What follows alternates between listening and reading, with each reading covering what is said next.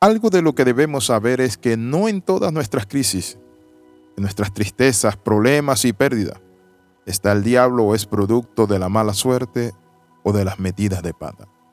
Aunque muchas veces pueden haber causas como el enemigo, nuestras malas decisiones o simplemente determinación de gente que es injusta y actúa para causarnos dolor y tristeza. Bienvenido al devocional titulado Heridas que curan. En el libro de Proverbios capítulo 20 versículo 30 de la nueva versión vida, dice así, los golpes y las heridas curan la maldad, los azotes purifican lo más íntimo del ser. Cuando olvidamos esto, parece que nos toma allí algo que se llama confusión. Doña Confusión llega a nuestra vida y nos hace sentir culpables, que no sirve, que no vale la vida, que realmente estamos al lado o que hay una maldición sobre nosotros. Pero es ahí donde tenemos que entender que los golpes y las heridas curan la maldad. Por eso es el título del devocional titulado Heridas que curan. En Job capítulo 5 versículo 18 dice así, porque Él es quien hace la llaga y Él la vendará, Él hiere y sus manos curan. A veces Dios permite que seamos heridos o Dios nos permite entrar en un momento de prueba difícil, una circunstancia donde perdemos. Pero ¿saben qué? Para que nosotros ganemos es esa circunstancia. Escuché el testimonio de un minero que a la hora del almuerzo se puso a orar en la boca de la mina por su alimento. Y él era el único cristiano. Y los compañeros se burlaban de él. ¿Y cuál fue su asombro cuando oyó la risa burlesca de sus compañeros, de sus amigos? Y al abrir los ojos vio como un perro callejero llevaba su almuerzo. Este hombre salió corriendo detrás del perro mientras ellos se burlaban y se reían. Salió de la mina, pero ¿saben qué? Cuando él avanzó como 20 metros detrás del perro, oyó un estruendo. Las risas se apagaron. La mina había colapsado. La boca de la mina se había derrumbado. Y todos los que estaban allí burlándose de él murieron, excepto él. La Biblia es clara cuando dice, y sabemos que a los que aman a Dios, todo obra para bien. Ya sea un golpe que te esté dando el enemigo, el hombre, la injusticia, tus propios errores o, por qué no decirlo, también la maldad de otros. Es allí donde Dios te promete que Él va a estar contigo. Por eso el salmista es claro cuando decía, antes que fuese yo humillado, exaltado andaba. Muchas veces es necesario que Dios nos humille con algunas pérdidas para que no perdamos lo eterno de Él, que es su salvación. Por eso Dios muchas veces puede quitar algunas cosas. Y hoy quiero decirle cómo debemos actuar frente a esas heridas. ¿Cuáles son los consejos?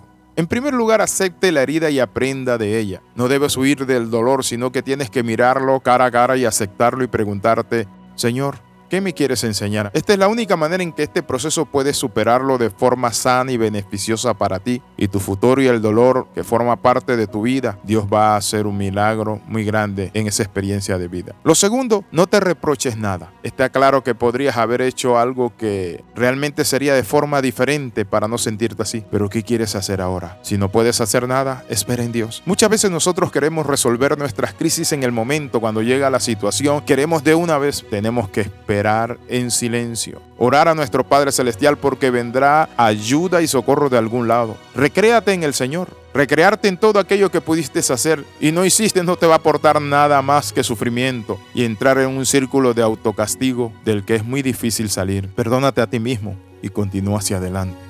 La vez pasada me pasó eso y me sentí que pude haber hecho más en una situación donde estaba y me recriminaba y no podía dormir y estaba con esa culpa y esa culpa y esa culpa. Hasta que, ¿saben qué? Paré después de varios días de insomnio, medité y llegué a pensar y dije, Señor, yo no soy Dios. Esto sucedió, Señor, yo no lo sabía que iba a suceder. Pero Padre Santo, hoy tomo tu paz. Reprendí toda ansiedad y puse eso en las manos de mi Padre Celestial, sabiendo que Él es bueno. El otro paso es considerar esa pérdida o decepción como una oportunidad de crecimiento. La vida es un continuo aprendizaje, mi hermano, mi amigo. Claro que sí. Por tanto, tienes que saber qué te enseña cada lección de vida, cada pérdida, cada circunstancia, cada situación. A veces vas a encontrar la respuesta en el momento, pero otras veces no la vas a encontrar.